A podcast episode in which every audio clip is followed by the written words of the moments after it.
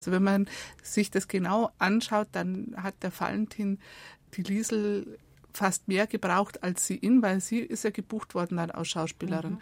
Aber was sie, glaube ich, schon wusste, dass das, was sie mit dem Valentin macht, was ganz Besonderes ist. Und ich glaube, was du sagst, Sabine, dieses, äh, dass sie wusste, dass das mit, was sie mit Valentin zusammen machte, was Besonderes war, das wusste er natürlich auch. Jetzt fangen wir aber dann an. An Valentin dort, wer hier? Der Anfang beginnt. Nun Liebe Rundfunkforscher, wir beginnen mit dem Anfang und Forscherinnen. So, jetzt fangen wir aber dann an. Über Valentin und die Frauen haben wir geredet in Episode 4 von Karl Valentin, der Podcast mit der Komikerlegende. In dieser Episode, der fünften, legen wir nach. Valentin und die Frau könnte diesmal über unserem Gespräch stehen. Es geht nämlich um die eine zweifellos wichtigste Frau in Valentins Leben und das war nicht, das macht die Sache durchaus pikant, das war nicht seine Ehefrau Gisela, sondern seine Partnerin Liesel Karlstadt. Partnerin im doppelten Sinne. Auf der Bühne, hinter Mikrofon und vor der Kamera, aber auch hinter den Kulissen, weil die beiden ein gar nicht mal so heimliches Verhältnis miteinander hatten. Ich habe es in Episode 4 schon erzählt, Valentins Frau Gisela räumte in einem Interview kurz vor ihrem Tod freimütig ein, die Leute hätten immer gedacht, die Liesel Karlstadt sei seine Frau gewesen. Für sie, die echte Ehefrau, war das sicher nicht einfach, aber auch Liesel Karlstadt litt unter dieser unguten Situation. Um dieses komplexe Verhältnis, künstlerisch, ergiebig, privat, verzwickt, geht es also in dieser Episode die Firma Valentin Karlstadt. Und mit dabei sind diesmal Gunnar Wendt, Biografin unter anderem von Lise Karlstadt, außerdem Ausstellungsmacherin und Schwabinger Kunstpreisträgerin, mit der wir schon in der letzten Episode das Vergnügen hatten. Hello again. Hallo. Und neu steigt ein ins Gästekarussell bei Karl Valentin, der Podcast mit der Komikerlegende Sabine Rinberger, Leiterin des Valentin Karlstadt Museums am Isator in München und Autorin zusammen mit Andreas Koll, den wir auch schon hier hatten, des jüngst erschienenen Buches Liesel Karlstadt, Schwere Jahre. Willkommen auch dir. Hallo, schön da zu sein.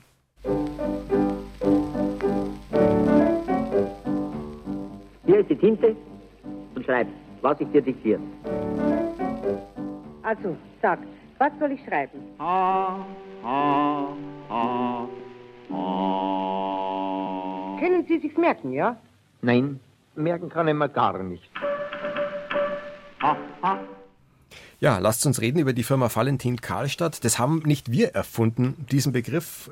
So haben die selber über die Zusammenarbeit geredet. Weiß eine von euch zufällig, wer, wann, wo, wie zum ersten Mal? Das kommt beim Valentin in den Briefen immer wieder vor, wo er diese. Bei Liesel Karlstadt auch. Ja. Ja, aber wann zum ersten Mal könnte ich jetzt auch nicht sagen. Aber es war relativ schnell da, der Begriff, die Firma mhm. Valentin Karlstadt. Mhm. Ja. Ich behaupte jetzt mal, auch um ein bisschen zu provozieren, äh, das war keine Firma, in der das zwei gleichberechtigte GeschäftspartnerInnen waren, beziehungsweise Firmeninhaber, sondern irgendwie war er der Chef und sie die Mitarbeiterin? Nach außen hin sicherlich. Wie das jetzt innen war, weiß ich jetzt gar nicht so genau. Ich glaube schon, da hat sie sich äh, von einem bestimmten Zeitpunkt an doch auch stark eingebracht. Natürlich war er am Anfang der Star und sie fühlte sich geschmeichelt, von einem Star entdeckt zu werden. Aber ich werde mir da nicht so sicher, dass er auch in so, so diese Dominanz hatte. Also sie wird zunehmend gleichberechtigter Teil dieser Firma Valentin Karlstadt. Ich meine, dass also der irgendwann von der Angestellten dann doch zur Co-Chefin. Ja, äh, sie sieht sich da auch drin und ich meine auch, dass der Begriff vom Karl Valentin geprägt wurde, auch um es immer wieder zu beschwören, dass sie nur zusammen können. Und diese Rolle hat er ihr zugestanden und die hat sie auch zunehmend eingefordert und er hat sie auch immer wieder beschworen, also dass es nur zusammengeht. Das sind jetzt aber verschiedene interessante Begriffe. Zugestanden klingt erstmal so von oben herab. Sie beschworen heißt, ich brauche dich und irgendwo ist es dann vielleicht auch eine Aufwertung, ja, jemand in den Firmennamen mit aufzunehmen. Das ist beim Valentin so, ja. Also diese Spannbreite hat man oft. Also von ohne dich kann ich nicht leben bis zu vollkommen grantig, sie irgendwie ins Eck äh, gestellt zu haben. Also das ist äh, schon äh, das prägt diese Beziehung. Also eine große Wertschätzung und eine große Geringschätzung kommen da sehr oft parallel auf. Ja, und auch eine klare Rollenverteilung, was so den Ablauf der Vorstellung anging. Da hatte sie ja ihren festen Platz. Also es wurde ja eben bei der Einspielung schon angedeutet, merken kann ich mir gar nichts. Also da hat er sich voll auf sie verlassen, wie nicht nur Liesel Karlstadt erzählt, sondern auch äh, andere, die dabei waren. Genau, das ist aus einer Szene, aber es hat sehr viel mit der Realität zu tun. Dieses Merken kann ich mir gar nichts. Mhm, ja. Mhm. Eine sehr wichtige Aufgabe von der Liesel Karlstadt war es, dem Valentin die Angst zu nehmen. Und mhm. deswegen äh, hat er vielleicht sogar die Firma noch mehr gebraucht als sie als Konstrukt, weil das war für ihn ein Rahmen, in dem er sich bewegt hat. Also er brauchte sie, um ihn zu organisieren, um ihm die Texte einzusagen, um sein Nervenkostüm zu pflegen und natürlich auch als Bühnenpartnerin. Mhm. Also das war so ihre Aufgabe und äh, in dieser Firma ähm, die vielfältigere, er hatte auf der Bühne zu stehen und zu spielen. Und sie hat das Ganze drumherum. Das Management, sie hat mhm. gespielt, sie war praktisch alles in einem. Ja, das, das Mädchen für alles, die Managerin, die Darstellerin, auch die Autorin, die Mitautorin. Die Mitautorin. Und das gesteht Karl Valentin ihr auch zu. Also in den wichtigsten Stücken nennt er sie als Mitautorin und verhandelt auch die Verträge entsprechend. Da haben wir jetzt ganz grob schon mal alles so angesprochen, was in diesem Thema drinsteckt. Wir werden das jetzt so nach und nach aufrollen. Vielleicht mal zunächst im kreativen Prozess, im Entstehungsprozess. Da spielt sie ja auch eine ganz entscheidende Rolle, weshalb man wirklich sagen muss, es ist die Firma Valentin Karlstadt und ihr habt euch auch irgendwann Valentin Karlstadt Museum genannt, um das anzuerkennen. Also das Ganze ist eigentlich ein Ping-Pong-Spiel. Der eine wirft einen Ball und der andere spielt ihn zurück. Das war die große Gabe der Liesel Karlstadt, dass die sehr grandiosen Bälle des Karl Valentins sie sofort aufnehmen konnte und äh, adäquat zurückspielen konnte. Ja, und, und, darüber hinaus hat sie ja auch manche Szenen äh, auch mit erfunden oder sie hat im Alltag gesehen, was jetzt für die Bühne tauglich war, also was ihn äh, interessieren könnte. Gibt es ja die Geschichte vom Firmling, äh, die sie erlebt hat und die sie ihm wiedergegeben hat und dann entstand eben diese, dieses Bühnenstück, dieses berühmte Bühnenstück. Das Find, auch ein Film geworden ist, der genau. berühmte Film, also die Kernidee stammt von Liesel Karlstadt, sagst du? Ja, von ihrer Beobachtung. Sie hat so ein Gespräch zufällig mitbekommen in einem Zigarrenladen und hat dann äh, Karl Valentin. Dann, dann sag uns gleich, erzähl uns kurz das Gespräch für die, die es nicht kennen. Das Gespräch war da, dass der äh, Besitzer des äh, Ladens erzählt hat von, von, seinem, von einem Firmling, von seinem Sohn. Und er hatte keinen passenden Firmungsanzug, weil er zu wenig Geld hatte und bekam den dann gestiftet äh, von einem Freund und war so entzückt darüber, dass er immer geschrien hat, passt hat er, passt hat er.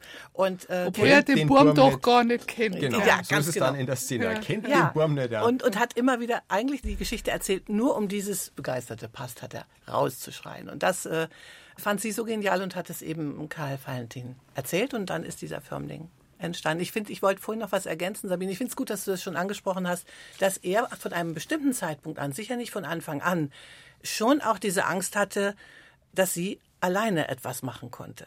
Dass sie alleine als Schauspielerin agieren konnte. Dass es irgendwann nur noch die Firma Karlstadt ist. Ja, oder nur noch die Firma Valentin irgendwo. Also, dass, dass er alleine ist mit dieser ja. Firma.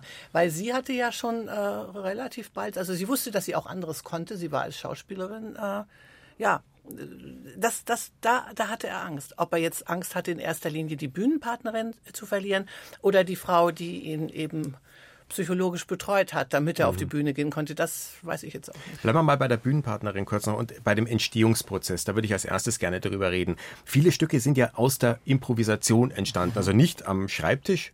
Valentin hat, glaube ich, so ein bisschen die Eckpunkte oft vorgegeben und äh, dann hat man gemeinsam improvisiert, also von da nach da mhm. wollen wir. Und sie hat mitnotiert könnte man jetzt aber, wenn man böse wäre, sagen, naja, dann war sie vielleicht sowas wie eine Sekretärin. Sie hat das zusammengeschrieben. Nein, das, das, das wär, da, da, da, widerspreche ich jetzt. Nein, ich ja auch nicht wirklich, ich, aber ich will ja, aus der Reserve locken. Nein, das ist wirklich, also das glaube ich, hat dieses, äh, auch dieses schwierige Verhältnis in jeder Hinsicht hat natürlich auch die Kunst dieses Duos geprägt, weil das Möglichkeiten aufgetan hat, die man sonst gar nicht genutzt hätte. Also die mhm. Angst des Valentins, diese Tatsache, dass er sich keinen Text merken konnte, dass er seine Sachen nicht aufschreiben wollte oder wenn, dann hat es eben dann die Liesel Karlstadt aufgeschrieben. Also man, man hat kein, der hätte gar kein Skript verfassen können.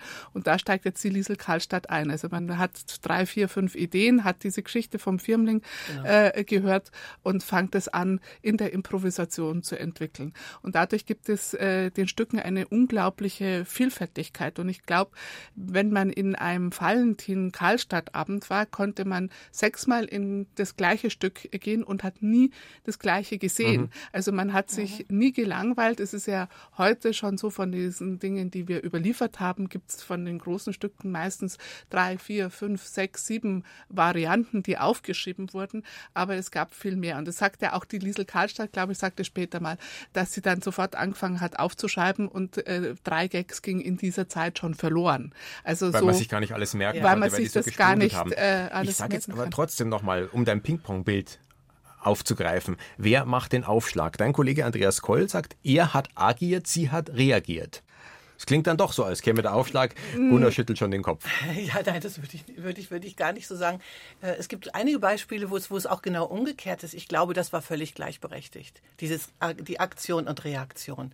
Und ich finde es zum Beispiel auch ganz spannend. Ich habe da äh, damals, als ich äh, sehr viel recherchiert habe, ja auch diese kleinen Zettel gefunden, auf denen immer so kurze Dialogsequenzen standen. Also die Liesel Karlstadt notiert hat, also genau. wirklich die Originale, die also, Notizen aus den Proben. Die Notizen handschriftlich von ihr aus den Proben also K, Radfahrer wäre auch so dahergekommen, ah, dann haben sie halt eine andere Weltanschauung. Also all der diese berühmte Stichworte. Zufall aus der genau. Orchesterprobe, wo Und ich habe um ungefähr geht. parallel da, damals auch äh, eine Ausstellung über Helmut Qualtinger gemacht und eigenartigerweise habe ich in Wien... Genauso gearbeitet, der Mann? Ja, ja? in okay. Wien fast die Zettel, die waren fast identisch, auch so kleine Zettel, wo, wenn man Qualtingers äh, Sketches und Stücke gut mhm. kennt, auch genau diese Stichworte findet. Aha. Es war fast die gleiche Vorgehensweise.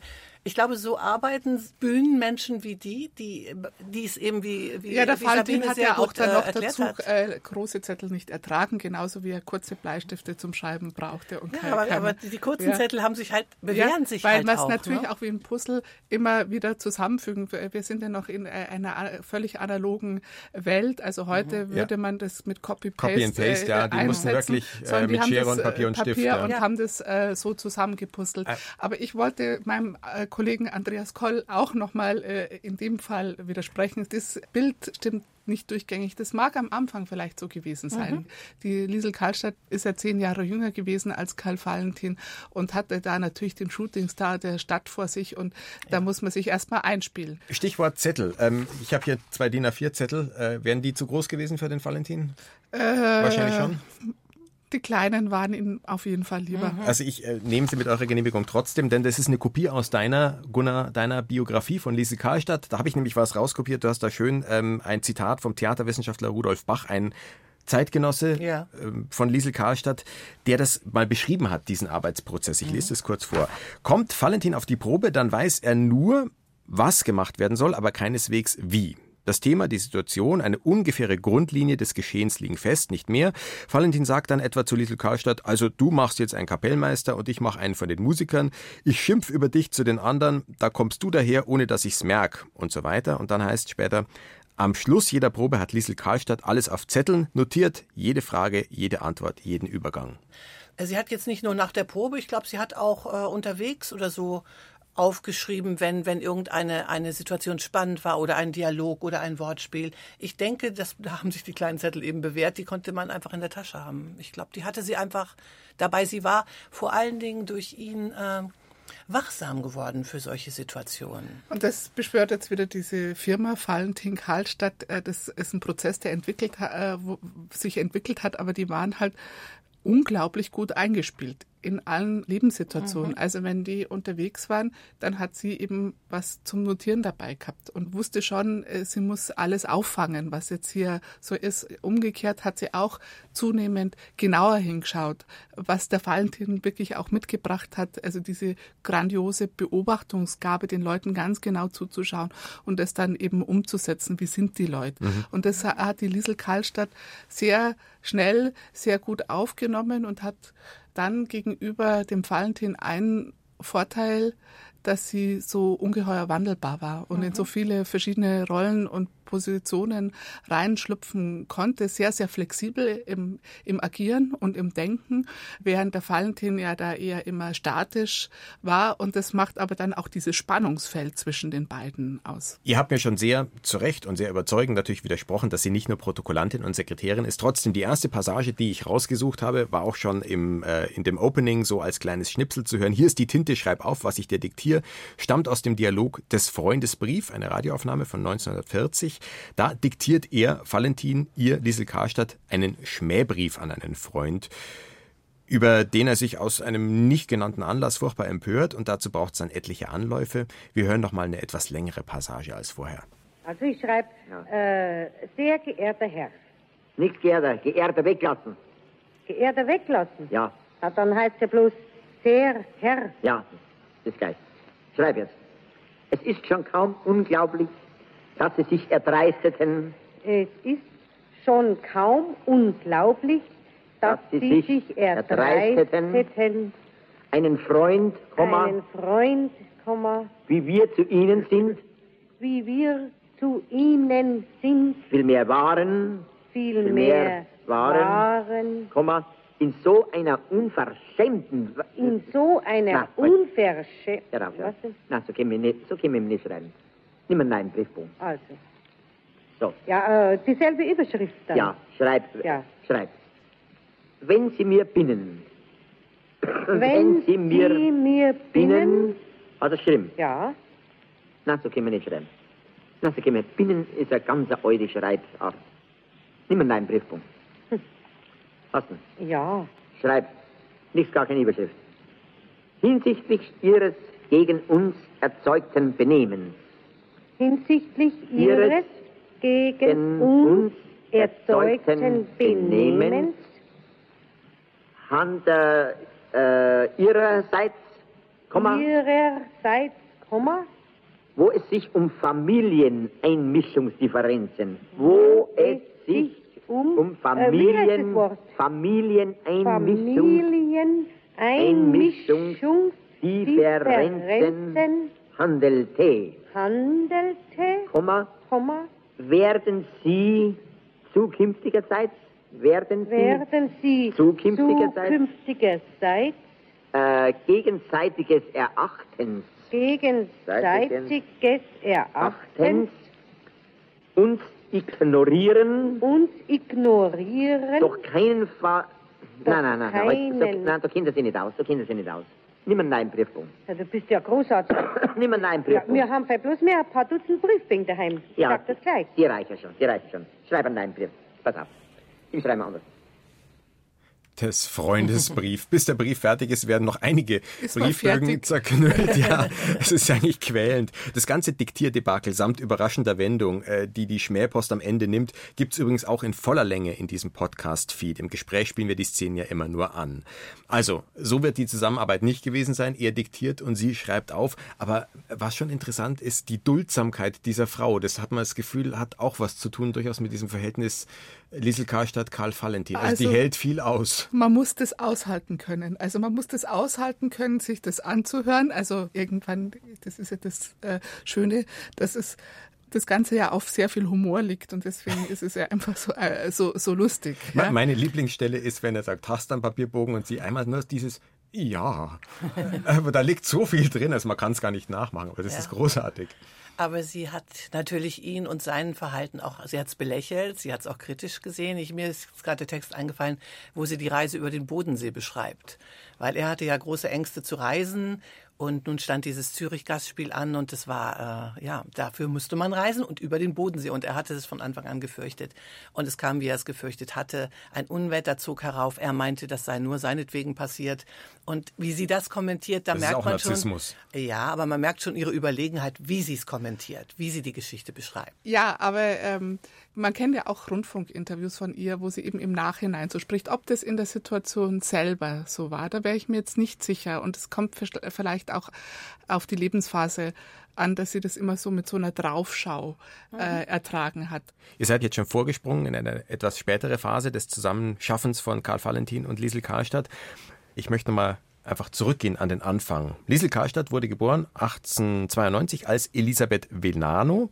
Was ist zu ihrer Kindheit und Jugend zu sagen? Vor allem, was vielleicht dann auch ihr späteres Verständnis als Künstlerpersönlichkeit dann betrifft, was dann wirksam wird? Sie wuchs auf in ärmlichen Verhältnissen. Sie hatte noch fünf Geschwister.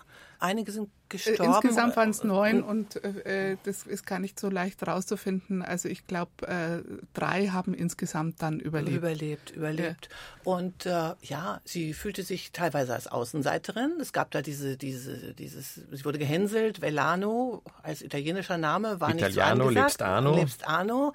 Okay, das erklärt vielleicht, warum sie auch bereit war, ja. ihn dann irgendwann abzulegen. Was ziemlich früh äh, deutlich wird, äh, es gibt äh, ihre Aufsatzhefte aus dieser Zeit oder ein Aufsatzheft, dass sie sich äh, ständig, dass sie eine gute Schülerin war, dass sie sich bemüht hat, aus den Verhältnissen, in die sie hineingeboren wurde, herauszulösen. Ihre Schwester hat das auch immer betont, wie, wie begabt sie war, wie gut sie war in der Schule. Aber es gibt da so einen Satz von der Schwester, natürlich konnte sie nicht Lehrerin werden. Also dieses natürlich bezieht sich auf die, auf die Situation der Frauen damals oder der Mädchen, die aus dieser Schicht stammten. Wobei es gab ja Lehrerinnen, aber weil sie aus dieser Schicht ja, stammt. Aber ja, aber nicht aus dieser aber Schicht. Aber das hat ja trotzdem ein Studium vorausgesetzt, das war nicht in ihrer Biografie vorgesehen. Nein. Sie war eigentlich für gar nichts vorgesehen. Ich, äh, Wenn dann wahrscheinlich zum möglichst frühen Geld verdienen. Klar, aber was man, man halt, studieren. Äh, Hausmädchen, so, Verkäuferin, so, das waren die üblichen Berufe für jemanden ja auch dann Schicht. gelernt, genau. Verkäuferin genau. und ähm, hat dann bei Hermann Titz gearbeitet. Und das kann man dann bis zum Schluss, sie hat immer alles aus dem Leben herausgeholt, was ihr zur Verfügung stand. Jede mhm. Chance ergriffen, alles gemacht, auch dann die Begegnung mit Karl Valentin oder die Idee, sich auf eine Volkssängerbühne zu stellen. Sofort alle Möglichkeiten gesucht, die sie hat, wenn sie nicht Lehrerin werden konnte. Aber Verkäuferin wollte sie auch nicht bleiben. Und wie ihre Schwester sie beschreibt, sie war immer über dem Strich. Ja. Äh, und äh, das ist irgendwie doppeldeutig. Also über dem Strich heißt irgendwie, ich bin überdurchschnittlich gut, aber ich bin auch irgendwie, das hat auch was von Borderline. Das hat ein bisschen drüber. Ja, das ja, bisschen drüber. Vielleicht auch schon für ihr eben dann später ausbrechende Krankheit schon ein Hinweis drauf.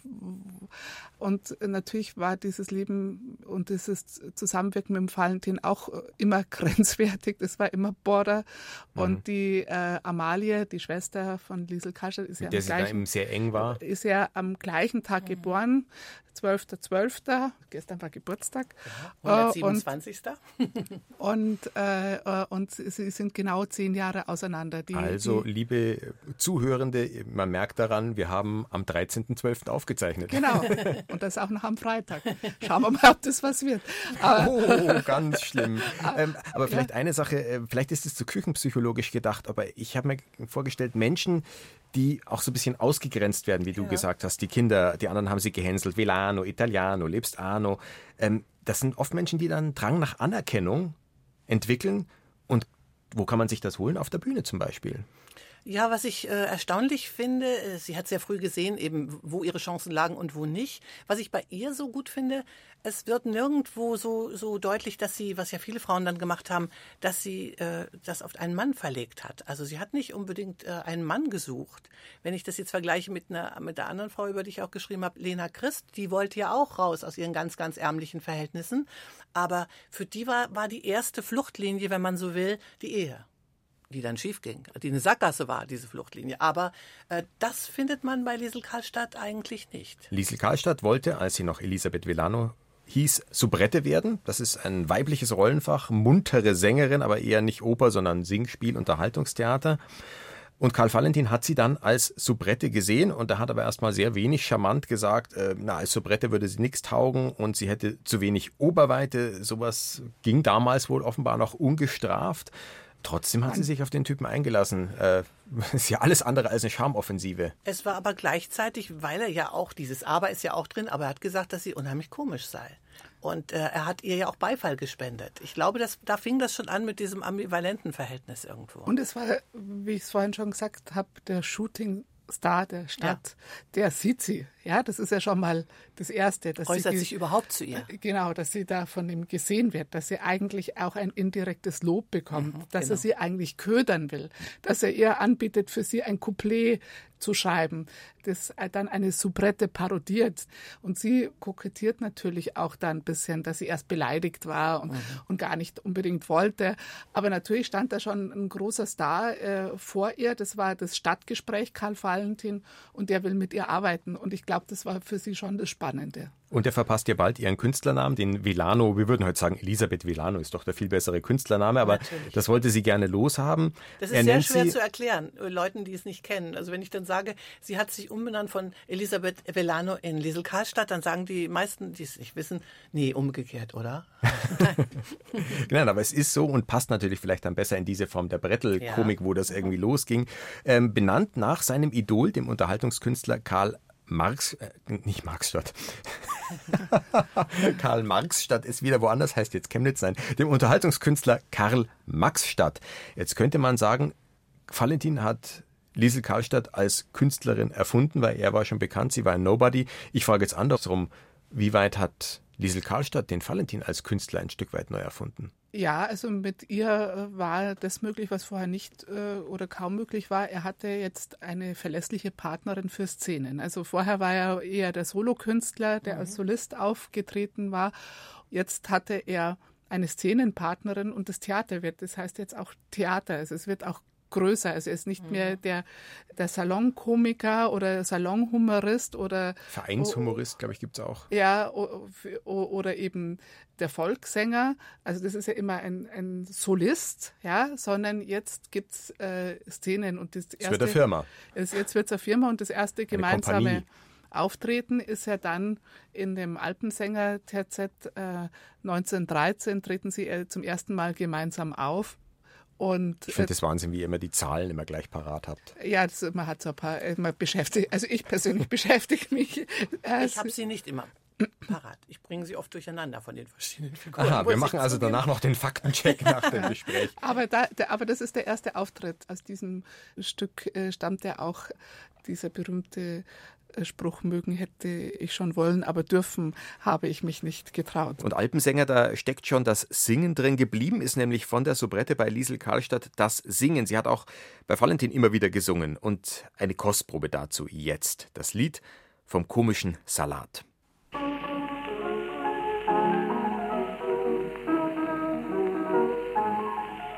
Drei Pfund Rindfleisch hat man klein, tut das in den Hafen, nein, etwas Pfeffer, etwas Salz, dazu einen Löffel Schmalz, drei Zitronen ohne Kern, den Geschmack, den hat man gern, kalte Sauce vom Reragu, schüttet man dem Ganzen zu, auf Leber, Käse und Honig, Sardinen und Spinat, gefärbte Eierschalen mit Mandelschokolade, auch Paprika und Erdbeer, zwei Liter Lebertran, drei Pfund gesottene Erbsen, vermischt mit Marzipan, Schweizer Pillen mit Sauerkraut, Zungenwurst mit samter Haut, Naphthalin und Wagenschmier, feingeschnittenes Glaspapier, Ananas und Karbiol, Bismarck, Hering und Odol, Essig, Gurken, Fliegenlein, das kommt alles mit hinein.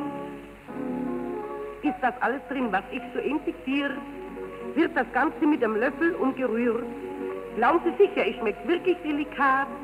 Sehen Sie, so entsteht der komische Salat?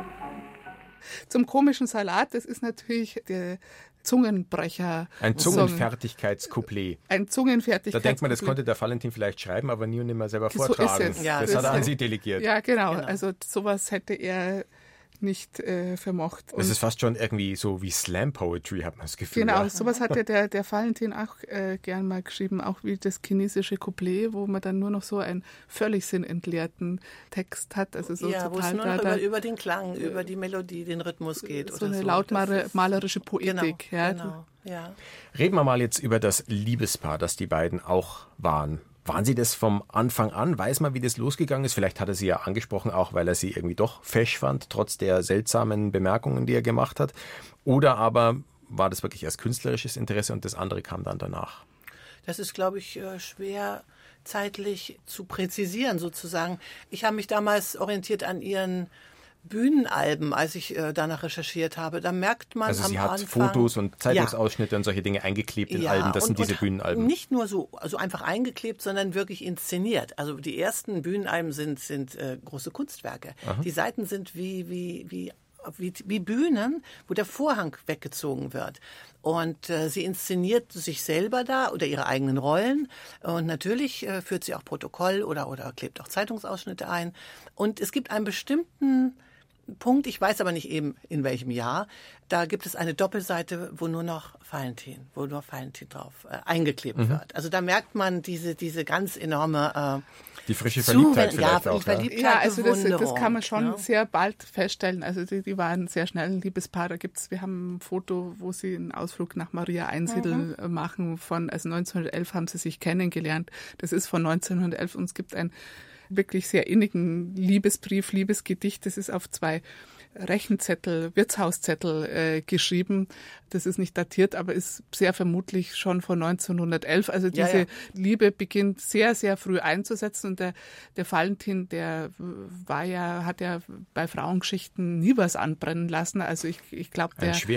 Äh, der hat sich da sofort in sie auch verliebt und sie, für sie, das war ja, wie gesagt, der große Valentin. Und das mit den Bühnenalben, das hat sie sich von ihm abgeschaut. Mhm. Weil das Gleiche gibt's als parallel über Überlieferung beim Karl Valentin, das liegt heute in Köln, in Schloss Wahn.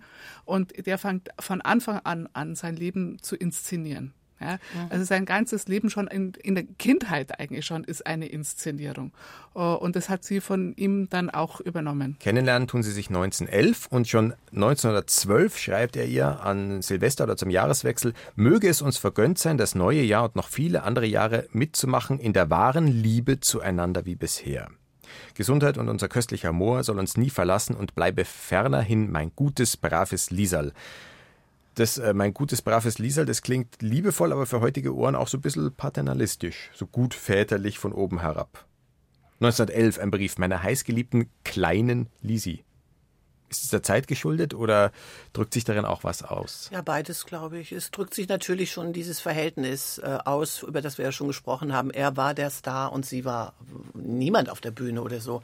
Und so dieses, äh, dieses äh, Gefühl, er könne sie formen in seinem Sinn oder so, das spielt natürlich schon eine Rolle. Und das drückt sich darin aus. Aber natürlich schrieb man damals auch anders als heute. Heute würde man es anders ausdrücken. Ja, das war natürlich auch die, das, Selbstverst das männliche Selbstverständliche oder das weibliche Selbstverständlich. Mhm. Valentin war zu der Zeit schon verheiratet. Mit seiner Frau hat er wahrscheinlich noch anders gesprochen. Aber es war schon auch so in der Beziehung. Also sie, sie hatte zu funktionieren. Also sie hatte brav zu sein, sie hatte zu funktionieren, sie hat die Dinge zu erledigen gehabt, sie hatte für Ordnung zu sorgen. Also Ordnung meine ich eh in dem Fall, die, die Dinge zu ordnen, also die Verträge zu verhandeln, die Zettel zu, in, in einer Reihenfolge zu bringen. Und das offiziell war, bleiben Sie zeitlebens Geschäftspartner in der Firma Valentin Karlstadt. Mhm. Wieso haben Sie sich nie offen dazu bekannt? Weil er doch immer so an seiner Ehe festhielt? Hätte sie es gewollt? Ich glaube, sie hätte schon gewollt. Also ich glaube, glaub für sie wäre wär das schon schön gewesen, wenn es, es gibt ja also auch aus Berlin bei der, ja. von der einen Tournee gibt es so Aussagen von ihr, wo sie, wo dieses wieder zurückgesetzt sein so deutlich wird, was ja. sie eben schon so lange kannte. Aber ich denke bei ihm auch, das ist so eine so eine Sache, auch eine Sache der Sicherheit. Also er hat es ja doppelt, bestimmte Sachen doppelt besetzt, einfach um um sicher zu sein, dass eine Beziehung auf jeden Fall dann es gab noch eine, da war. Da zwischen den Frauen eine ganz klare Rollenteilung. Also mhm. die, die, die Liesel war die Inspiration, die Partnerin auf der Bühne, die das organisiert hat, die sich da gekümmert hat und hatte, wie sie eingangs schon sagte, natürlich da den, die Hauptrolle.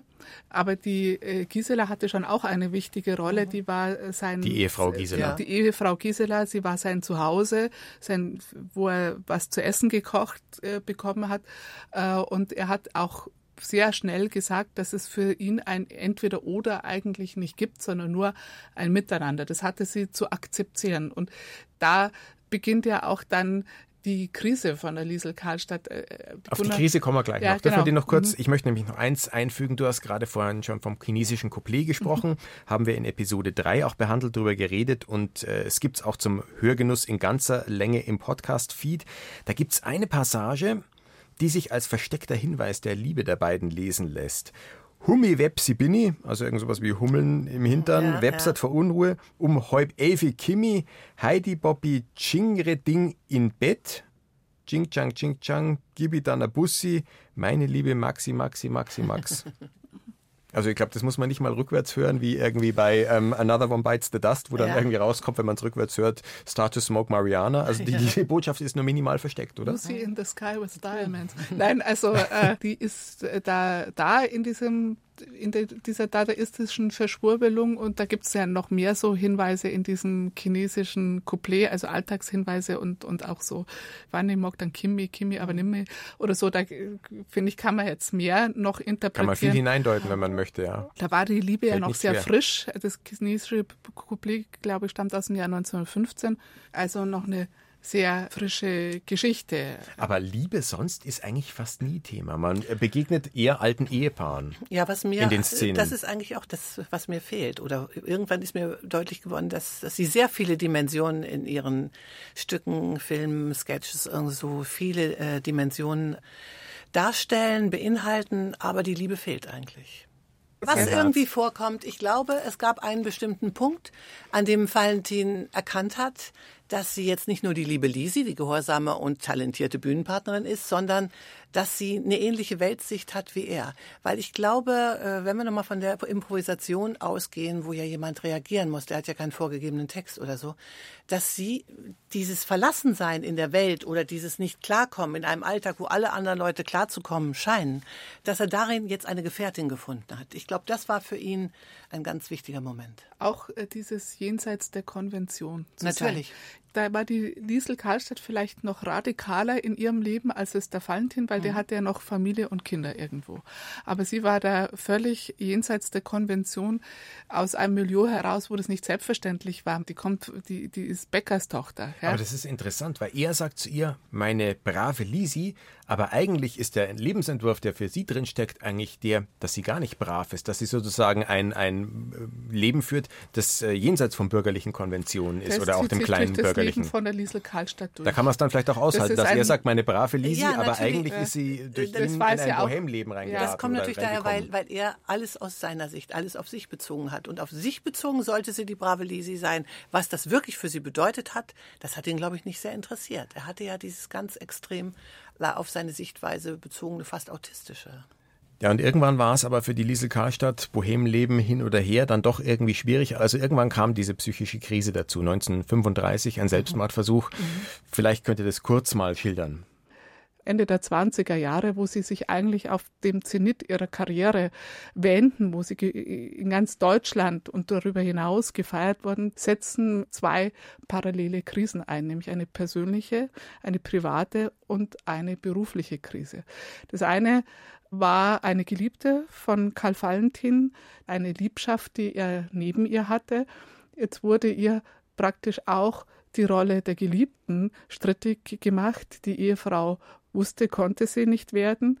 Und äh, gleichzeitig beginnt in München ein großes Bühnensterben der klassischen Volkssängerbühnen, also die Bühnen von Karl Valentin und Liesel Karlstadt.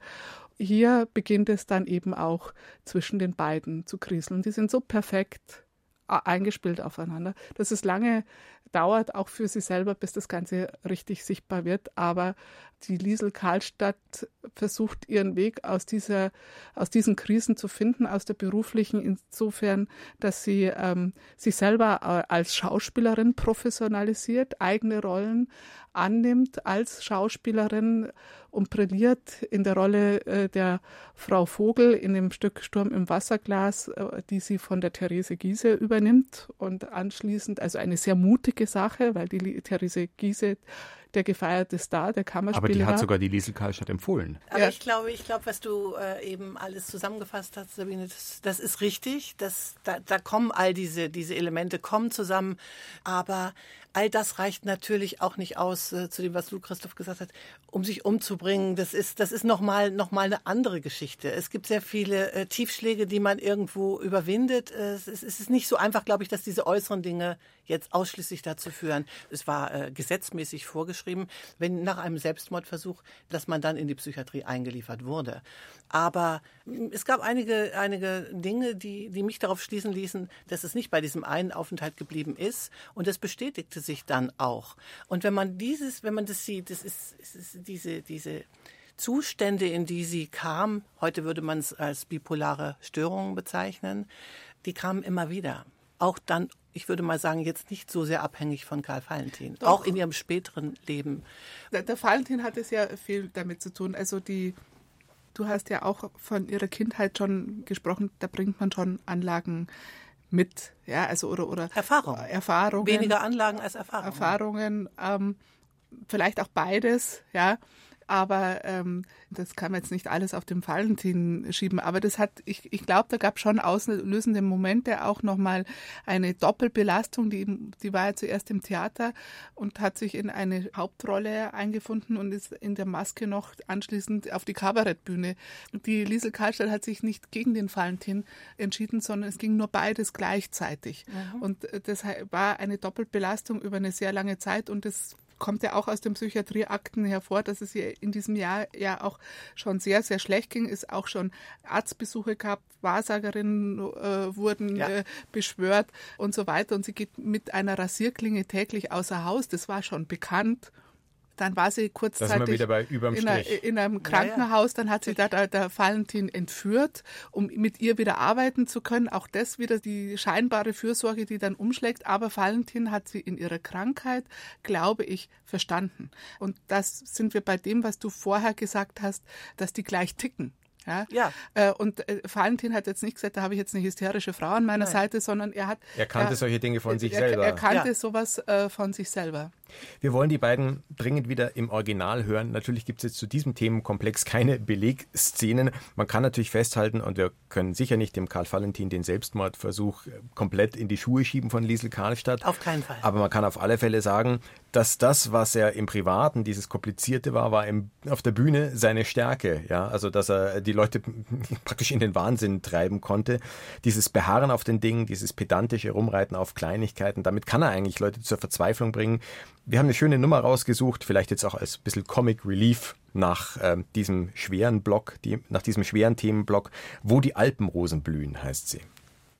Liebe Rundfunkhorcher und Horcherinnen, wir erlauben uns anlässlich aus der aus, also un, anlässlich des Umzugs, des, Ein, des äh, Umzuges. Geh, geh, geh, was reden Sie denn da für ein Schmarrn Ja, ich, wer will noch wissen, was ich, was ich rede. Ja, nicht? ja, das weiß ich auch, einen Mist reden zusammen. Ja, wir erlauben uns hinlänglich des Einzuges Kaiser Ludwig des Bayern in München im Jahre 1312. Nein, das heißt nicht hinlänglich. Hinlänglich. Nein, anlässlich des Einzuges heißt es doch an, äh, anlässlich, anlässlich, des Ein, anlässlich des Einzuges heißt, wir erlauben uns anzüglich des Umzuges, einzüglich des Ab, okay, Abzugs. Okay, Anlässlich des Einzuges, sagt man. Ich habe doch gesagt, hinlässlich des Abzuges. Sie machen mich ganz wirr, wo ich so ein, so, schon so eines, bist, will ich, äh, wir erlauben Ihnen, na. Was? Was nein, erlauben wir uns? Wir erlauben uns umständlich, äh, anständig. Nein, Anlässlich. Anlässlich des Umstandes. Nein, des Einzuges. Einzug, Einzugs Kaiser Nepomuk. Nein, nicht Nepomuk, sondern Kaiser, Kaiser Ludwig. Ludwigs in Münchens zum Isa Sendlinger Platztor, zum Sendlinger Isator. Nein, Isator. Im Isator, im Isator im Jahre 1940. Äh, Herr Graf, jetzt lassen Sie mich einmal reden. Ja, also dann reden Sie. Jetzt rede ich. Anlässlich des Einzuges Kaiser Ludwigs des Bayerns zum Isartor im Jahre 1312 gestatten wir uns nachträglich noch ein Duett zu blasen auf zweieinhalb Trompeten, ein sogenanntes halbes Quartett. Wir beginnen mit dem Anfang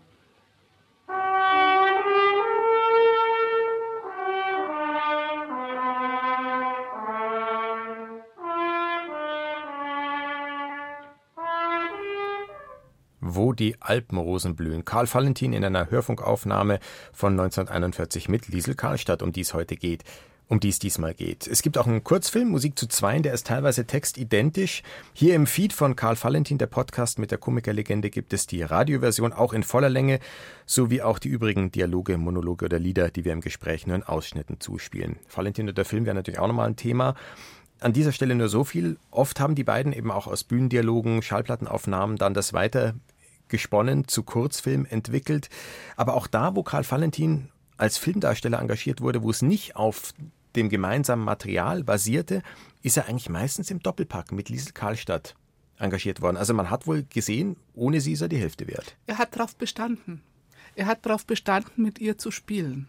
Das geht auch 35 Wittkirchen in Nachbarskarten. Den sie quasi aus der Psychiatrie heraus Aus der Psychiatrie hat. heraus und da besteht er auch, dass er nur mit ihr anfängt. Also Wobei, da kann man jetzt wieder sagen, ist es schön, dass er darauf besteht oder nimmt er sie da wieder so in die Pflicht, beides. obwohl sie noch gar nicht so weit ist? ist sowohl als auch. Beides, ja. immer beides. Es ist immer beides. Das hat schon auch was Übergriffiges. Es, es hat was ja. Übergriffiges. Sie ist sein Rahmen, er kann ohne sie nicht, er fürchtet sich ohne sie, das überhaupt zu schaffen. Die muss ihn bei der Hand nehmen, aber es ist auch eine Wertschätzung, dass keiner so gut spielt wie sie an seiner Seite. Und Aber sie ist eigentlich äh, die Kranke in der Psychiatrie und er sagt, ich schaff's ohne dich nicht, macht sich zum naja, Schwachen. Ja, da ist ja auch typisch, da spielt sie ja auch den Nervenarzt in dem Sketch. Also aus der Psychiatrie heraus spielt sie den Nervenarzt und er den also Patienten. Das ist ein Kurzfilm, der vorher entsteht, da. vor Kirchen in Nachbarsgarten. Mhm. Ja. Nein, das entsteht nachher. Das ist 36. Aber auch noch aus der Psychiatrie heraus aus gedreht. Der Psychiatrie. Spielt sie einen Nervenarzt. Sie genau. aus der, muss man sich vorstellen, aus der Psychiatrie zu den Dreharbeiten als Patientin und spielt dort den Nervenarzt. Und das ist meine, eben das vorher ist schon, in, das ist 36, ja. bei, als sie von Berlin nochmal äh, eingeliefert wird. Äh, Sich nochmal in das erste, Krankenhaus begibt, ja. Ist das, das eher, also mit dem, wo sie abgeholt wird von ihrem Nervenarzt, Dr. Trenk, aber 35 Kirchen in Nachbarsgarten eben wird auch, da wird sie aus der Psychiatrie daraus in den Geiselgasteig gebracht äh, mit einer sehr schwierigen Adele Sandrock als Schauspielerin, die sich dauernd mit dem Valentin streitet, was für die Liesel auch schon wieder fast nicht auszuhalten ist. Aber eben auch, und, und da äh, gilt eben das sowohl als auch, er kann nicht ohne sie und das weiß sie auch. Sie weiß, dass sie jetzt dafür sorgen muss, dass die Firma Valentin Karlstadt weiter besteht, weil sonst zerbricht also ist auch die. Und das, Selbstverpflichtung sozusagen. Das ist Selbstverpflichtung, das ist auch eine ökonomische, also das ist auch eine existenzielle Verpflichtung, weil von was lebt man denn sonst? Die hat ja jetzt mhm. das ganze Jahr auch nichts gearbeitet, ja. Also das hat so eine Gegenseitigkeit, aber kurz äh, ein Jahr drauf wird dann Donnerblitz und Sonnenschein gedreht. Das ist auch eine fremde Produktion, wo sie mitspielen. Da beklagt sich der Valentin sehr, dass man der Liesel Karlstadt die falsche Rolle gegeben hat. Mhm. Also die spielt er gut, die ist seine Ehefrau äh, und so, Mal aber wieder. er, aber spielt er, sie oft? ja, aber sie will, er will sie eigentlich in einer Hosenrolle in, in diesem Film haben, weil die viel zackiger ist und, und so. Film und Hosenrolle ist ein super Stichwort, ein Meisterwerk von Liesel Karlstadt und Karl Valentin. Das natürlich viele Leute kennen, auch die, die sonst nicht so viel über die beiden wissen. Das ist der Kurzfilm der Firmling. Da spielt Liesel Karlstadt eine Hosenrolle, einen Knaben, nämlich den Firmling, der mit seinem Paten angeheitert in ein Weinlokal geht. Dem Firmling wird von der Zigarren schlecht und alkoholbedingt und auch weil sie mit der Etikette nicht so vertraut sind, fliegen sie am Ende raus. Gunnar, du schreibst in deiner Liesel Karlstadt Biografie sinngemäß, dass der Film Der Firmling mehr noch als eine Glanznummer von Karl Valentin eine von Liesel Karlstadt ist. Ja, das ist eine ganz persönliche Empfindung. Ich habe ja diese, ich habe ja Valentin Karlstadt kennengelernt, damals in Norddeutschland durch diese Filme. Und einer der ersten war eben der Firmling. Und ich weiß, mir ist damals vor allen Dingen dieser junge Mann, dieser Firmling aufgefallen. Den fand ich also glänzend in allem, was er gespielt hat. Und der ältere Mann, ich sage es jetzt einfach so, weil, weil ich damals mit den Namen überhaupt nichts verbunden habe. Und der ältere, den fand ich irgendwie eher normaler noch oder auch in seinem ganzen Verhalten. Aber der, der Kleine, der hatte für mich so was ganz, ganz Berührendes.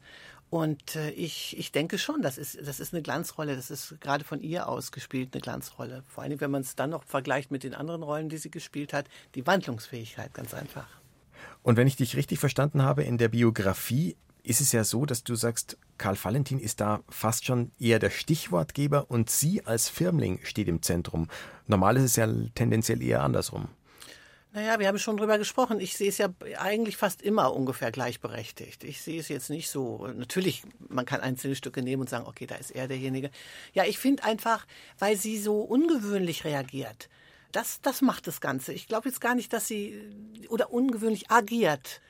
Das war's, glaube ich. Gar nicht so sehr äh, zu schauen, wer hat jetzt welchen Part oder wer, äh, wer gibt die, die Szene vor. Ich sehe sie da schon auch gleichberechtigt und Na. zunehmend äh, gleichberechtigt in den Dingen. Und äh, das hat man, also ich habe es auch mal schon irgendwo gelesen, dass Valentin immer die guten Gags hatte und sie die schlechten. Das finde ich, kann man eigentlich nicht. Nein, nein, nein. Äh, wenn man sich wirklich anschaut, sieht man das nicht. Und da war, glaube ich, auch der Valentin, äh, wie er es ja auch als Co-Autorin mit reinnimmt, äh, da hat er schon auch drauf geschaut, dass das gerecht, äh, also das war jetzt kein Pointenklauer. Nein, das war bestimmt nicht. Äh, wir alle haben jetzt die Stücke schon, ich weiß nicht wie oft wahrscheinlich gesehen. Und jedes Mal, wenn ich sie sehe oder wenn ich sie höre, die Hörfassung, jedes Mal äh, muss ich lachen, finde ich es einfach faszinierend. Geht mir genauso. Ne? So oft kann ich es gar nicht sehen. Das, und immer an den gleichen Stellen. Genau. Und dann denkt man, jetzt weiß, man kann es ja schon mitsprechen. ja, ganz ja? genau. Und trotzdem muss man sofort lachen. Dann gebe ich jetzt eurer Valentin und Karlstadt Freude Nahrung noch mit einem äh, Sketch oder einer Szene, die auf alle Fälle auch das belegt, dass das ein, ein, ein Verhältnis auf Augenhöhe ist. Ich habe rausgesucht, am Heuboden. Einer meiner absoluten Lieblings. Na, Volltreffer, wunderbar. Da treffen sich ein Mann und eine Frau, Simmel und Anni, wahrscheinlich Knecht und Markt am Heuboden. Vermutlich auch, was man da so macht am Heuboden, zum Bussieren, wie man in Bayern sagt, aber dazu kommt's gar nicht. Man muss leise sein und finster ist es auch und so entspinnt sich der folgende Dialog, bei dem einem Hören und Sehen vergeht. Und wir machen jetzt trotzdem unsere Mikrofone zu, obwohl du mitsprechen könntest, Sabine. Hörst du mich wenn ich nichts rede? Sei weiß ich nicht. Rede mal nix, ob ich nachher was her. Ja, jetzt pass auf. Jetzt rede nix. Hast du das gehört jetzt, wie ich nix geredet hab? Ja, tadellos. Und das hab ich nachher gehört, wie du gesagt hast. Hast du das gehört, wie ich nix geredet hab? So, das hast du gehört. Aber das andere nicht. Was für ein anderes? Naja, wie ich nichts geredet hab. Nein, zugehört hab ich schon, aber gehört hab ich nichts. Geh, das ist Gespassi mit der Hererei. Ja, das ist wohl Gespassi. Du Simmel, probieren wir das Gleiche mit dem Sehen auch, statt mit dem Horcher. Schau mal nicht, ob ich die dann sehe. Ja, ist schon recht. Jetzt schau ich mal nicht. Jetzt hab ich nicht geschaut. Hast du mich gesehen? Nein. Hast du mich wirklich nicht gesehen? Nein, gewiss nicht. Ich hab dich zwar zuerst auch nicht gesehen, wie du geschaut hast. Was? Du hast mich auch nicht gesehen? Nein. Ja, wo hast du denn auch da hingeschaut? Nirgends. Nein, immer warum, dass du nirgends hingeschaut hast. Ja, wo hätte ich denn zu uns hinschauen sollen? Ja, mei, zu mir her hättest du schauen sollen. Im Finstern sehe ich dich doch nicht. Ja, warum nicht? Ja, wenn du das nicht weißt, wie soll es denn dann ich wissen, wo ich da viel dümmer bin als du? Na, Anni, das kannst du auch nicht sagen. Wir zwei sind schon gleich dumm, sonst kann man nicht so saudumm daherreden. Am Heuboden, Liesel Karlstadt und Karl Valentin. Interessant ist aber schon auch unbenommen ein Verhältnis auf Augenhöhe, aber hier finde ich es fast noch so ein Stück in die Richtung, dass man das Gefühl hat, da hat Liesel Karlstadt den Part, den sonst fast Karl Valentin spielt. So dieses Beharren auf bestimmten Dingen, und dem anderen dann äh, ja etwas aufzwingen, etwas ja, genau. zu zwingen, etwas zu sagen. Ja, ja, das stimmt schon. Ich finde, dass insgesamt die Liesel Karlstadt vor dem Mikrofon sicherer ist als ja. der Karl Valentin. Und das weiß der Valentin auch. Ich glaube, der hat sich auch vor so Aufnahmen gefürchtet. Die Liesel Karlstadt ist in einem späteren Interview mal gefragt worden, wie das mit Live-Aufnahmen gewesen wäre und oder oder sogar sowas wie Fernsehen. Da hat sie gesagt, der, Gott sei Dank hat er das nicht mehr erleben müssen, da wäre er gestorben. Ja, weil es dann auch noch festgehalten wurde. Ja. Anders als auf der Bühne, wo es sich dann verflüchtigt. Und die allererste Tonaufnahme ja, ja, eines Valentin-Stückes hat die Liesel Karlstadt Anfang, ich glaube 21, alleine gemacht, weil er sich noch nicht vors Mikrofon getraut hat. Ich finde es interessant, jetzt beim Wiederhören bestimmter Sachen, es gibt ab und zu kleine Versprecher mhm. beim Karl Valentin, bei der Liesel Karlstadt habe ich das kein einziges Mal gehört. Also ich kenne jetzt nicht das Gesamtwerk, vielleicht kam das also auch vor. Also wenn ich das richtig weiß, dann ist das eins zu eins aufgenommen worden, wie es auch eins zu eins die, die Filme. Und der Valentin hat manchmal kleine Hänger oder, oder Hackler. Ich auch meine, im Firmling, im Film hat der Valentin Hänger auch, und die genau. Liesel Karlstadt hilft ihm. Und, und, und sie ist nach. ja, so wie ihre Schwester erzählt hat, das zieht, zieht sich ja bei ihr durch. Sie ist die gut vorbereitete, die gut eingestellte, die diese Sachen einfach gut gemacht hat. Das ist wirklich die Schauspielerin die, auch. Und ja. auch die Schauspielerin, Sein die große Anker Schauspielerin. Auch irgendwo, ja. die das praktisch zieht, die das, die, äh, die das festhält und äh, da sind wir nochmal bei der äh, Firma Valentin Karlstadt. Das hat der Valentin ganz dringend und zwingend und zunehmend gebraucht. Also wenn man sich das genau anschaut, dann hat der Valentin die Liesel fast mehr gebraucht als sie ihn, weil sie ist ja gebucht worden dann als Schauspielerin. Mhm. Aber was sie, glaube ich, schon wusste, dass das, was sie mit dem Valentin macht, was ganz Besonderes ist. Und ich glaube, was du sagst, Sabine, dieses, äh, dass sie, äh, dass sie wusste, dass das mit, was sie mit Valentin zusammen machte, was Besonderes war, das wusste er natürlich auch. Genau. Also beide wussten, dass das, was sie zusammen gemacht haben, dass sie das alleine nicht hinkriegen würden. Ein Thema, in das wir noch reinleuchten müssen, ist das Thema Hosenrollen. Sie hat wahnsinnig viele Hosenrollen bei Valentin gespielt. Hat man da mal mitgezählt? Sind es genauso viele wie Frauenrollen? Habe ich fast so vom Gefühl her. Ich glaube sogar mehr. Also oder mir kommt es so vor. Ja, also. es ist, glaube ich, ungefähr. War das jetzt nur pragmatisch, weil sie halt die Partnerin war, dann spielt man mal einen Mann, mal eine Frau oder gibt es da eine Affinität? Da gibt es eine große Affinität. Sie hat es ja schon ganz Schon, früh gell, ja. äh, notiert, dass sie sich da viel sicherer gefühlt hat.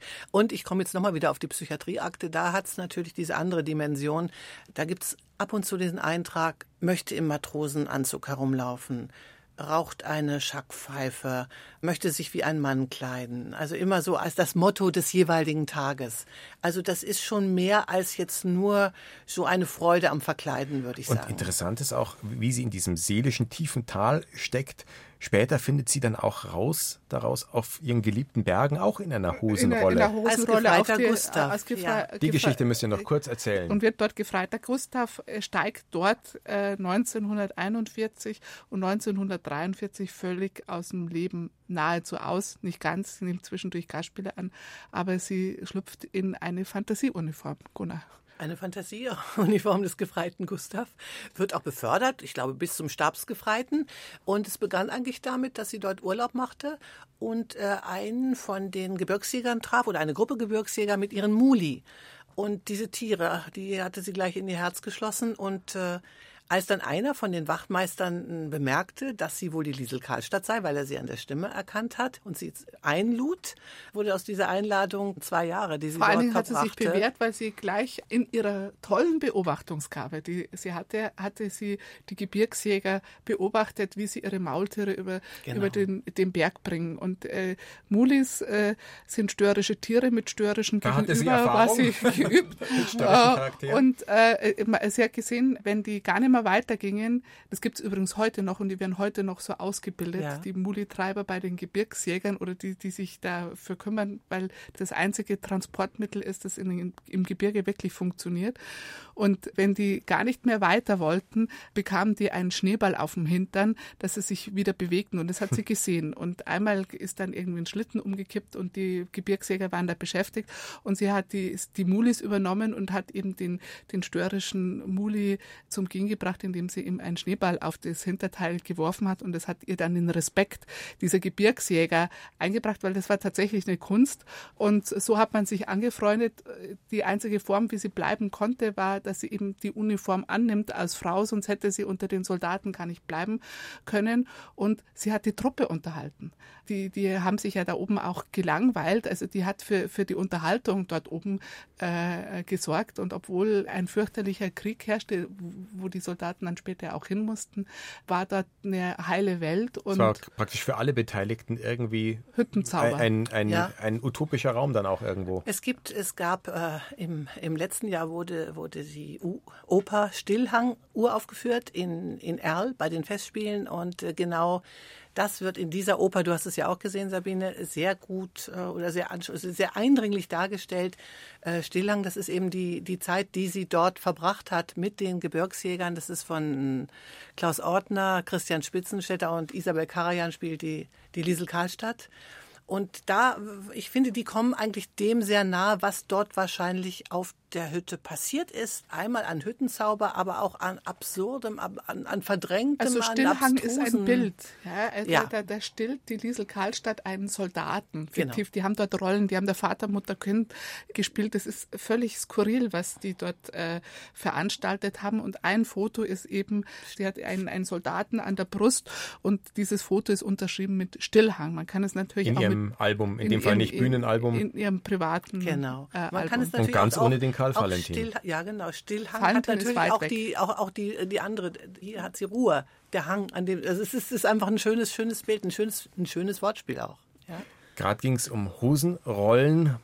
Nach dem Tod von Karl Valentin wird sie aber dann praktisch die Radiomutter der Nation in der Familie Brandl. Interessant, plötzlich keine Hosenrollen mehr und dann eben vollkommenes Kontrastprogramm. Sehr erfolgreich, eigentlich ein Star im BR in einer Hörfunksoap in der Familie mhm. Brandl. Ja. Ich sag's nochmal, bayerische Radiomutter der Nation. Und ja, selber nie Mutter geworden, nie Ehefrau ja, gewesen. Und wenn man sich die um Rat gefragt wurde, auch von Zuschauern die, oder Zuhörern, die geschrieben haben, äh, ja, was macht man in so einem Fall, die sie in Bezug auf Kindererziehung, auf Kochen, auf Haushalt es ging als ja Autorität als, als, empfunden als Beratungssendung haben, eigentlich obwohl los. sie gar nicht ja, ja, für die für die Hausfrau, das war erst so, ein, so, so eine Art Ratgeberkonzept, mhm. das man für die Familie Brandl hatte und sie ist die beratende Mutter und weiß in jeder Lebenslage Patent, äh, Patent zu haben. Das hat vielleicht dann doch wieder was damit zu tun, wie sie mit dem Valentin den managen musste. Hat vielleicht damit zu tun, ist einfach, glaube ich, auch den Zeitgeist geschuldet geschuldet und sie ist, glaube ich, in dieser Rolle nochmal sehr aufgegangen, weil sie da eben äh, ganz große Zuneigung nochmal dafür bekam und natürlich dann auch ihr finanzielles Auskommen hatte, dann in ganz vielen anderen Revuen und so gebucht wurde, wo sie dann auch nochmal auf der äh, Bühne stand. Also da gab es schon mhm. nochmal ein Kontrastprogramm dazu. Aber ich glaube, wie gesagt, es war ihr schon bewusst und das kommt ja dann eben, dass diese ganz große Zeit, also die, wir würden wahrscheinlich von der Mutter Brandl heute nicht sprechen, wäre völlig vergessen, wenn die Liesel Karlstadt nicht die Liesel Karlstadt an der Seite Karl Valentins gewesen wäre.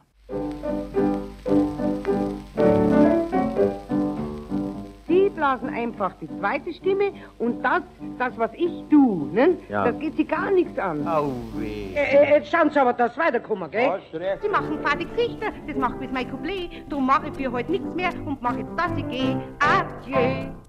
Wer schon mal eine Episode von Karl Valentin, der Podcast mit der Komikerlegende gehört hat, der weiß, wenn nach längerem Gespräch und etlichen Originaltonbeispielen eine kurze, kleinteilige Collage kommt, dann setzen wir an zum Schlussspurt. Also, Gunnar Wenz, Sabine Rimberger, noch einmal tief Luft holen für den Zielanlauf, für ein atemberaubendes Plädoyer für Liesel Karlstadt. Liesel Karlstadt war eine sehr anrührende Frau und hat es gewusst, die Menschen zu berühren auf der Bühne und im Privaten durch ihre Großartigkeit als Schauspielerin und als Mensch. Und ich bin einfach sehr froh, dass in den ja 20, etwas über 20 Jahren, in denen ich mich jetzt intensiv mit Liesel Karlstadt beschäftigt habe und beschäftige, dass sie allmählich jetzt wirklich äh, den Part bekommen hat, den ich immer für sie äh, richtig fand. Also am Anfang war es ja wirklich äh, die die Assistentin, die die Mitspielerin, das ja die das Geschöpf eigentlich Karl Valentins ich finde, da, da ist irgendwann, ist da jetzt was zurechtgerückt worden, was vorher irgendwo für mich nicht stimmte und, und das finde ich einfach toll. Andreas Koll schreibt irgendwo, sie war die Seele des Valentinschen Theaters. Einverstanden oder ist das schon wieder Männerlesart, weil es die Frau zur guten Seele macht, sodass für den Mann der Geist bleibt? Das lassen wir jetzt mal das so stehen. Wir, das, das lassen wir jetzt mal dem Andreas hat, äh, Koll. Das hat Klaus Mann auch gesagt über Therese Giese und Erika Mann bei der Pfeffermühle. Und irgendwo, ich glaube, ist es doch ein ganz schönes Bild mit der Seele. Ja. Das war Episode 5 von Karl Valentin, der Podcast mit der Komikerlegende. Gunnar Wendt hat uns zwei Folgen begleitet. Vielen Dank, dass du dabei warst. War schön, hat Spaß gemacht. Und in der nächsten Episode Nummer 6 dann geht es um ein Thema, das heute auch schon angeklungen ist, um den Neurotiker und Hypochonder Karl Valentin. Titel dann Karl Valentin, der eingebildete Kranke. Und auch wieder dabei, um ihm die Diagnose zu stellen, ist dann Sabine Rinberger vom Valentin Karlstadt Museum. Aber schon danke für diesmal und äh, gesund bleiben. Ja, kein Kopfweh für die nächste Sendung. Den nächsten Podcast, bitteschön, ja. Für den nächsten Podcast. Ja, das ist ein Unterschied, Nein, das gell? macht sehr viel Spaß, ja.